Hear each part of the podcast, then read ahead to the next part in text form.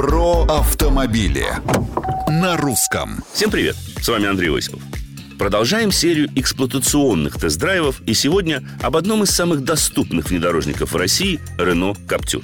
Об обновлениях 21 модельного года подробно рассказывать не стану. Замечу лишь, что подросло качество отделочных материалов и улучшилась шумоизоляция. Самый мощный в гамме мотор объемом 1,33 литра с турбиной развивает 150 лошадиных сил и стандартно агрегатируется с вариатором. Работает этот тандем четко и, я бы сказал, весело, наделяя модель вполне пристойной динамикой. Реальный расход топлива в городе составляет около 10 литров на сотню. За городом расход снижается литров до 7. Расход масла за два месяца испытаний не замечен.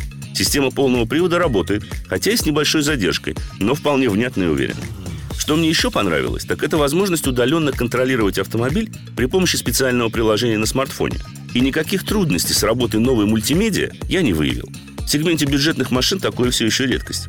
Из недостатков разве что можно отметить крены кузова в поворотах, довольно легкое рулевое управление и барабанные тормоза на задней оси. Впрочем, такие оценки субъективны. Многие могут и вовсе не обратить на это внимание, а кому-то мягкость и легкость придется по душе. Вопросы, предложения и комментарии принимаются на страничках Русского радио в социальных сетях. С вами был Осипов. Про автомобили на русском.